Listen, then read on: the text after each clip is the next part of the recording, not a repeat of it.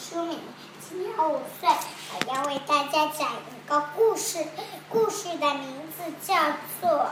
故事的名的故事的名字叫做《推西瓜的笨狗熊》。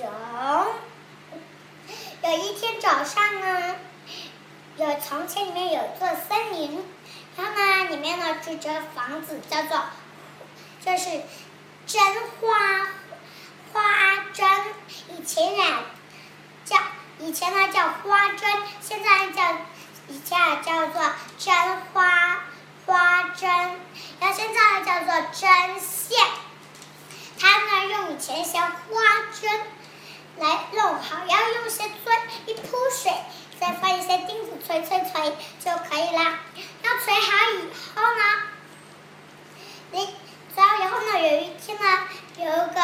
有有一个非常的日子，非常非常的热，两头狗熊就想，嗯，要不我们买个西瓜吃吧？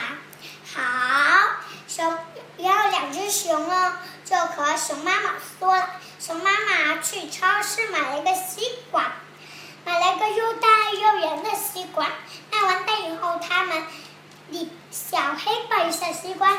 大黑抱一下西瓜，然后呢，他们搬的累呀，很累，超累。